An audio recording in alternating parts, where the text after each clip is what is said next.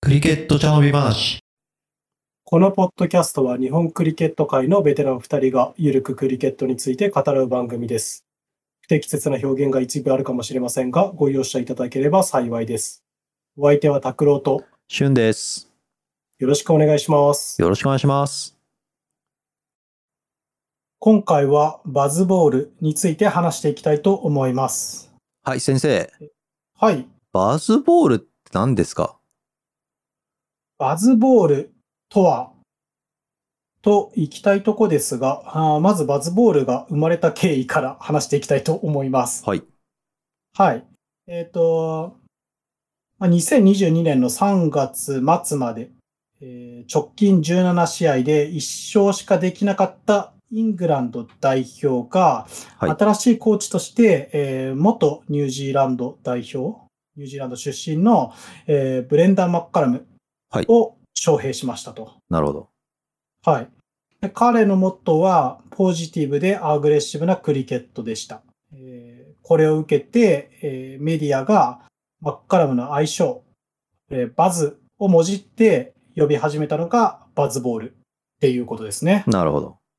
なので、えっ、と、バズボールとは、まあ、マッカラムが提唱してる、えっ、と、ポジティブでアグレッシブなクリケットのことって感じですかね。そうですね。うんうん。なるほど、なるほど。うん。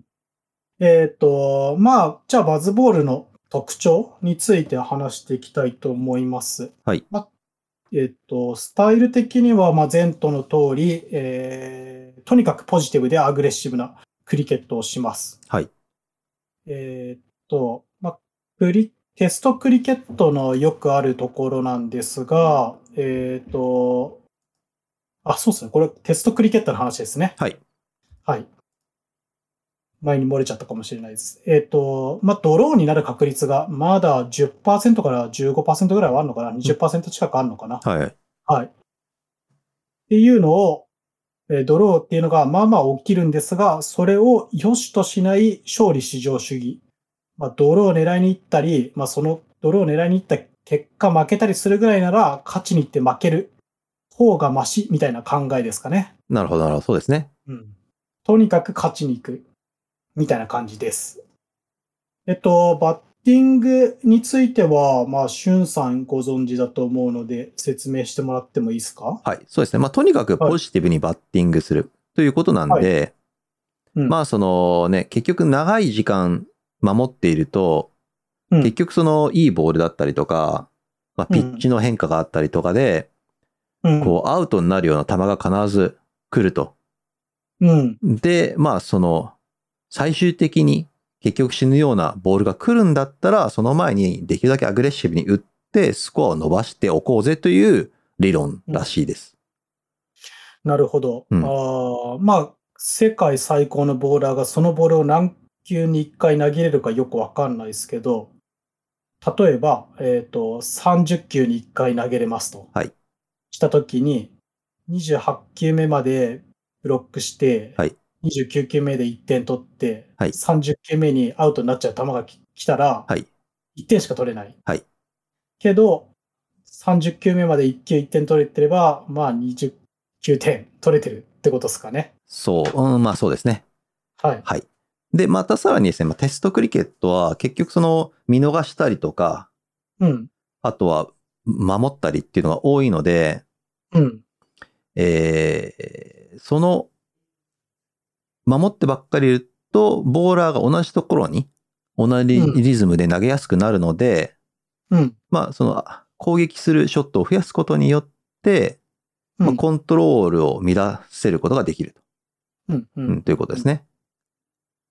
まあ、て、いいところに投げてば、バッツマンがリーブする、はい。ブロックするみたいのを続けさせずに、はいまあ例えばショート投げさせたり、ヨーカー投げさせたり、あのボーラーの目先を変えるってことですかね。はい、そうです。はい。で、まああと、あとはですね、あの、一日の最後の方で、バッティング。グする時間が短くなった時に、はい。スペシャリストのバッターを守るために、あのボーラーとかがパートタイムで、打順を上げて出てくる時があるナイトウォッチマンっていう役割があるんですけども、うんうん。まあそこだとナイトウォッチマン、後ろのバッターを守るために大体守るう選択することが多いんだけども、うんまあ、彼らにもアグレッシブに打たせてランレートを上げたりする。うんううんんううんん。あの彼らはナイトホークって呼んでるんですけども、そういうような使い方をすることもありました。うんうんうん。はい。いやさらに、これ、はいあごは。めんないさい。どうぞどうぞこ。れ、ナイトウォッチマンについてちょっと説明が必要かなと思うんですけど、はいまあちょっと薄暗くなってたりしたりとか、はいあとは立ち上がりにアウトになるリスクが高いあ、そかうね。ら、クリケットは立ち上がりが一番バッツマンアウトになりやすいんで、うん、 1日の最後とその翌日の初めに2回スタートさせると、うんあのーまあ、バスペシャリストバッターにとって不利だっていうことで、大体それを守るために出てくる選手がたまにある。うん。まあその点を取るというよりは、あーその夜を過ごすためだけのはいバッターを入れてくるってことですね。はい、そうですね。はい。はい、続きをお願いします。はい。まあ、あと、あとですね、まあ、トスの時にはい。テストクリケットって、まあ、5日間やるんで、だんだんピッチが、あの、死んでいくことが多いうん、うんん。だけども、なので、その結局、バッティングファーストを選択することが多いうん。フォーマットだったんだけども、まあ、バズボールではチェイスを選択して、つまり、えー、高校後攻めを選択して、最後フォ4イニング目で逆転するうん。という戦術を取ることが多いです。なるほどです。はい。そうですね。えっと、まあ、ちょっと勝ち負けは、あ勝ち負けはじゃねえや、トスに勝ったか負けたかは別として、はい。えっと、12試合で高校になったのが、あー7回。うん。うん。で、先行が1 5回か。はい。ですね。で、負けたのは、えっ、と、先行を取ったはい。回と、はい。だけかな。うん。どっちも先行取った回で負けてんのかな。なるほど。そうそうそう。はい。です。はい。えっ、と、まあよ悪くなってくるのが多いから、バッティングから始めがちだけど、はい。ターゲットを見据えてバッティングする方が、勝つためには有利だっていう判断なのかなまあ、そうですね。まあ、テストクリケットって、まあ、基本的にはバッティングファーストが多かったんで、うん。うん。なんで、こう、積極的にボーリングファースト、フィーリングファースト取っていくのは、やっぱり今までと違って革命的だなって呼ばれてる部分でもありますね。うん、うん。なるほどです。はい。じゃあ、バッティングはそんなとこですかね。はいまあ。ボーリングについては私の方から。はい、お願いします。えっと、ボーリングは、もう、とにかくウィケットだけを考えるスタイルらしいです。なるほど。はい。まあ、さっきも言ったけど、とにかく、そのなんだ、バッツマンがディフェンスしてるから、4本目の上のところをずっと狙って投げるみたいな、3本目、4本目の上を狙って投げるみたいなスタイルじゃなくて、えっ、と、多少打たれるかもしれないけど、ウィケットに当たるヨーカーとかを投げてったり、はいえっとウィケットを取れる球をどんどん投げて、投げ込みましょうっていうスタイルです。なるほど、なるほど。それはライン私もラインもそうだし、レンスもそうっていう。そうそうですね。ははいい。スピナーについても、ペーサーについても、とにかくウィケットだけをどんどん狙いましょうっていう、はい。はいいうことです。まあ、それに関連して、守備配置に関しても、まあ、積極的にアウトを取る守備位置、まあ、ちょっと、普段は取らないような守備位置についても試してくるっていう形ですね。はい。はい。まあ、とにかくアグレッシブで、過去にとらわれないみたいな感じですかね。なるほど。そうですね。はい。という感じなんですが、結果はいかがだったでしょうか結果はですね、現状10勝2敗0引き分けですね。 ?12 試合やって10勝だから、勝率があー83%。はい。そして引き分けが0。はい。まあ、そこもでかいね。うん。はい。ですね。えっと、2020年以降のお全データ調べたんですけど、はい。そのマッカラムの前のコーチが、あーシルバーウッドっていうコーチだったんですけど、はいはいと、あーキャプテン、ジョー・ルートの時代、まあ、ここに実質は、あの、ポール・コリン・ウッドっていう、まあ、臨時コーチじゃないけど、はいがの試合も含まれ、含んでるんですが、まあ、それ、それで29試合やりました。はい。まあ、その時は10勝12敗7分けえー勝率34%、はい34.5%か。引き分け率も24.1%でしたと。うんで、さらに、ワールドテストチャンピオンシップ2021-22が始まってから考えると、12試合で1勝7敗4分け。うん勝率8.3%。うん引き分けも33%ぐらいありましたと。まあ、これを考えると、おー勝率が10倍に跳ね上がってるので、はい。はい。素晴らしい。とにかく成功と言わざるを得ないのかなという感じですかね。うんなるほど、なるほど。そうですね。まあ、ただですね、そのシルバーウッドルート自体に負けすぎたせいで、えっ、と、テスト、チャンピオンシップは、あー決勝に、あまあ、マッカルムとストークスになって、えー追い上げたんですが、まあ、結果5位に終わって決勝には上がれませんでしたと。なるほど。はい。まあ、一時期は最下位付近をうろうろしてたんで、まあまあ、頑張った方かなっていう結論ですね。なるほど、なるほど。これ、実際に、こう、まあ今までやってなかったことって結構ね、必ず、うん。まうん。あ、この前のフィットネスの回でもないけど、うん、必はい。ずこう、ああだこうだ、ネガティブなことを言う人がいるじゃないですか。バズボールはどうだったんですかバズボールは、うん、まあ、やっぱ面白いっていう人いっぱいいますよね。けど、まあ、やはり批判も多いです。なるほど。まあ、ただ、エキサイティングにして盛り上げてるだけだよ、みたいなことを言ってるイングランド OB の、代表 OB のフ F さん。はい。フリン F さん。はい。とか。はい。あと、すべてのウィケットでそのスタイルは通用しない。はいと、いつもトリッキーなウィケットを用意してくれるインド代表の A さん。はい。はい。面白いけど、いつまでも続くとは思えません。はい。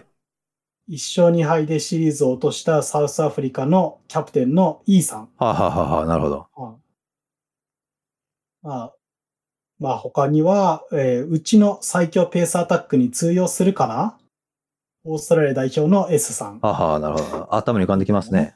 うん。はみたいな感じで。はいえっ、と、まあ、うん。その、まあ、確かに面白いうんけど、うんこれいつまで通用すんのみたいな、会議的な、うんえっ、と、意見が多いって感じですかね。そうだね。うんあの、いや、っていうかね、その、勝ち負けはもう、あんま気にしてないと思うよ。その 気にしてるけど、 気にしてるけど、体を張って、その、実証してるだけだと思うんだよね。うんうん、うんうん。なるほどね。まあ、そうそれはあるかもね。そう。で、結局、じゃあそれがどんな結果をもたらしたかっていうと、うん。うん。イングランド代表以外の人でも、イングランド代表のテストマッチを見るようになってる。うん。もしくは結果を確認するようになっている。うん。うん。そう。要要は何をしたかっていうと、テストマッチっていう形式をよりセクシーにした、うんということなんで、まあ、その功績は限りなくでかい。うん。なるほど。うん。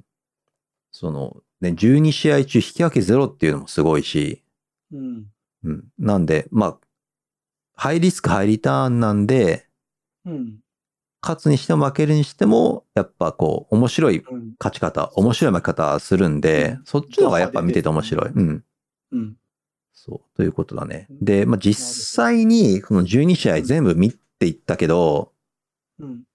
で、全部その振り返ってみたけども、結局その、バズボールイコール、バッティングのストライクレートがめちゃくちゃ高いうん。です。で、終わりみたいな感じになってるんだけども、うん、結局そのマカラム自体、それとキャプテンのストークス自体、うん。ストライクレートを上げたクリケットを目指してるっていうのは一言も言ってないんだよね。まあ、そうそうそうそうそう。うん。一言も言ってなくて結局ポジティブにやるリスクを取っていくっていうことなんで、うん。状況によるっていうのは絶対ある。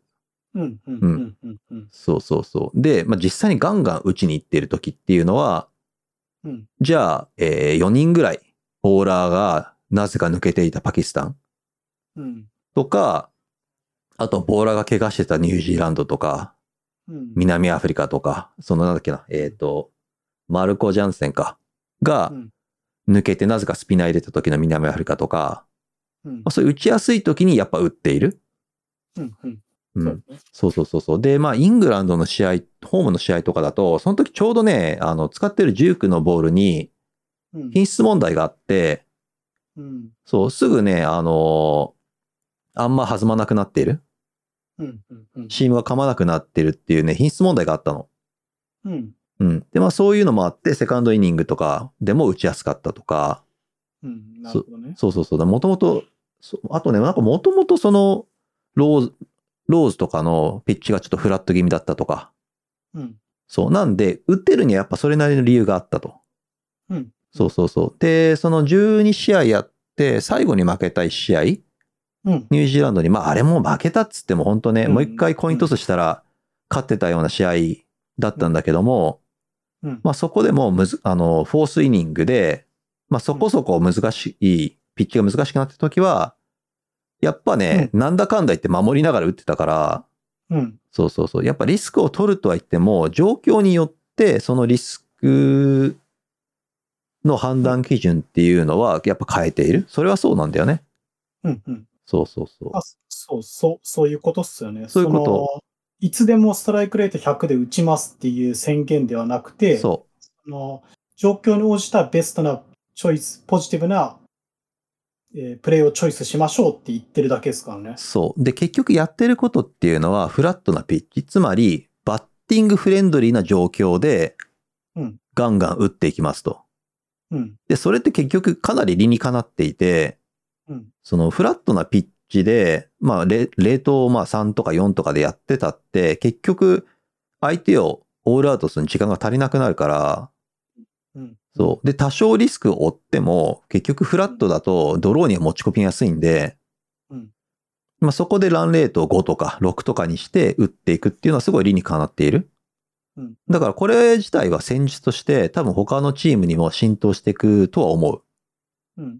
まあ、要するに、うんえっと、レート3で打ってる倍のスピードで打てば、うん倍のペースで、えっと、必要な点数まで到達できるってことですよね。そう。で、いつも500ラン行くのに、うん。 500ラン行くのに1日、1日と2.5セッションかけてたのが、は1セッション、えっ、と、1、えっ、と、1日と1セッションぐらいで打てれば、うん60オーバーぐらいはそこで余るわけだから、そう。それそうをフィールディングアウトにするのに使えるよってことだよね。そうそうそうそう。だから、まあ、ドローも少ないんだろうね。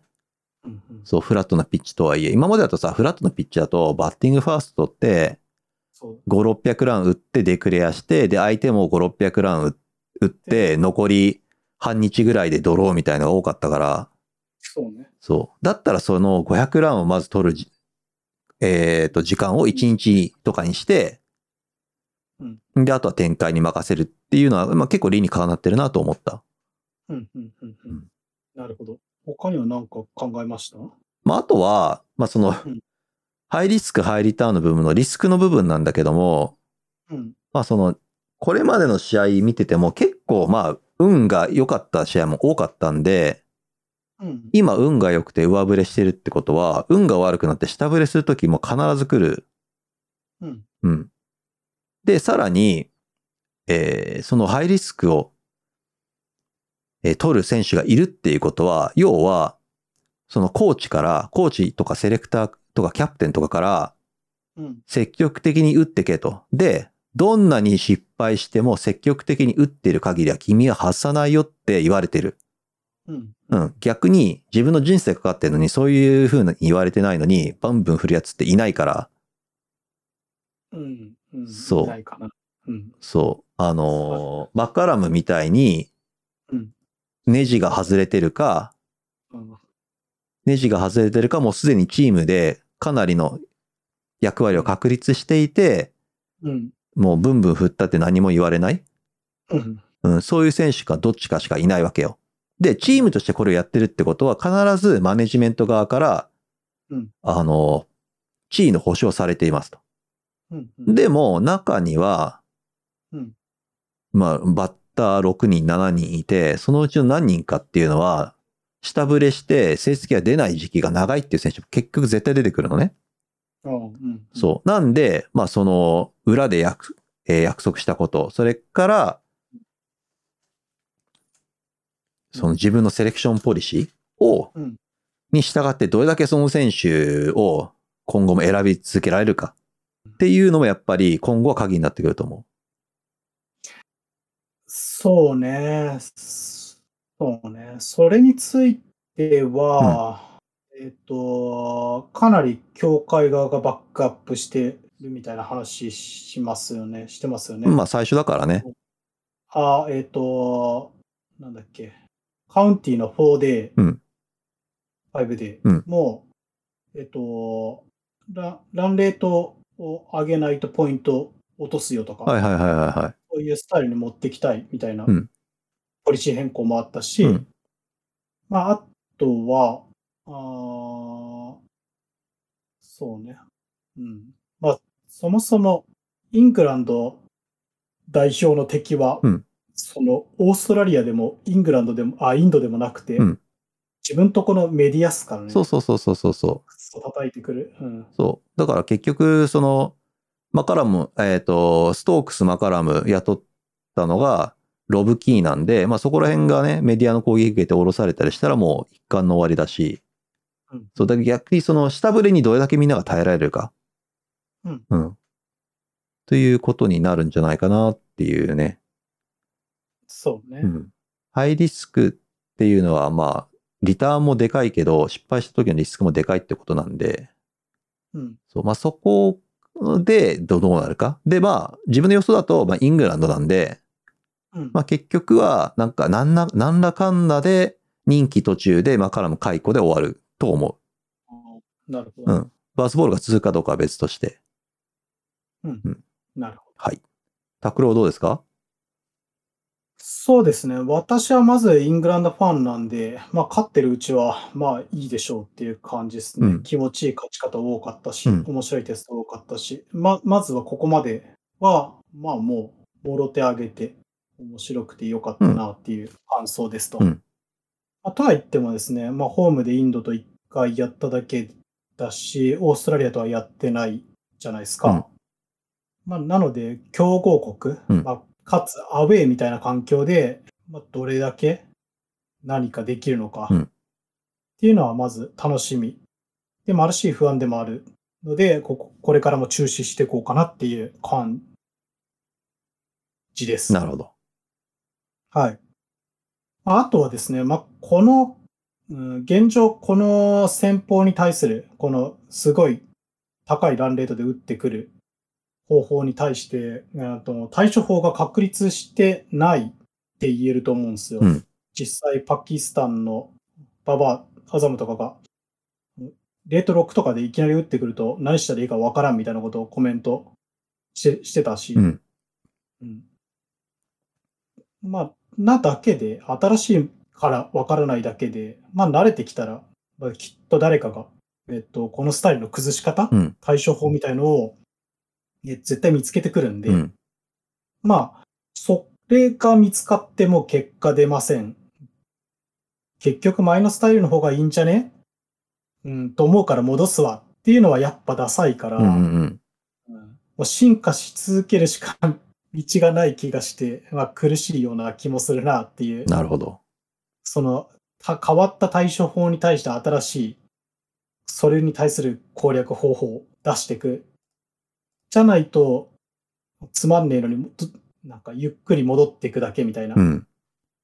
ていうのはなんかちょっと寒い気がするなっていう感じです。なるほどね。うん。あとは、あーまあ、今、まあ、これ対処法がないっつったけうど、んうんとまあ、バッターがどんどんポジティブに振ってくるから、まあ、ちょっとバットボールみたいの投げて、えっ、と、アウト取ってくる戦法を取るこ、取られることがちょいちょいあります。うん。まあ、ドショート投げてみたりとか、その体の後ろを通すようなワイドをどんどんスピナーで投げてくるとか、うんで、スイープしてトップ位置食ってみたいな、うんまあいう戦法が取られがちだけど、うん、まあ、それは嫌いだなという。なるほどね。小学小学生並みの。うんまあ、要するに、その、マッカラムが提唱してる、その、いいボール来たらアウトになるんだよっていううんことだと思うんで、うんまあ、ボーラーはいいボールをどんどん投げ続ける、アウト取れる、みんなが、誰しもがアウトになるボールを投げ続けて、投げるより努力してほしいなっていう感じです。なるほどう。んうんまあちょっとす、うんバッティング見てて面白いけど、うん、そこが嫌なとこだなって感じですね。なるほどね。ゲームとしてね。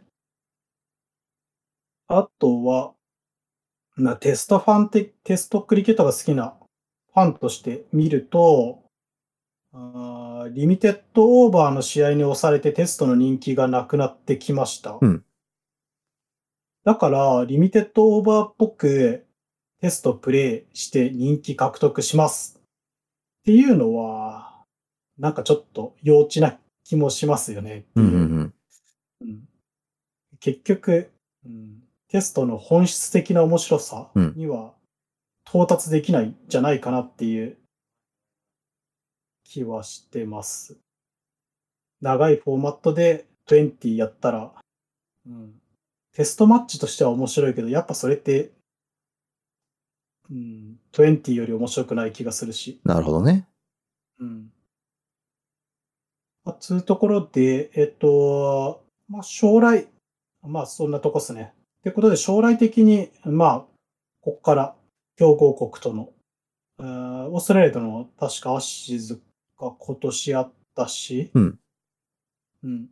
面白いテストが出てきて、早速攻略されて、諦めるのか、新しい方向に行くのか、実はこの方法は超正解で、どんどん、うん、まあ、このまま快進撃が続くのか、か楽しみにしておきます。まあそうだね。まあ結局そのホームのアッシーズ、つまり一番イングランドのテストのシリーズの中で一番大事なシリーズを、うじゃあ仮にこれ続けて1-4で負けて、じゃあうんマカラムたちどうなるかなっていうのはちょっと見てみたいよね。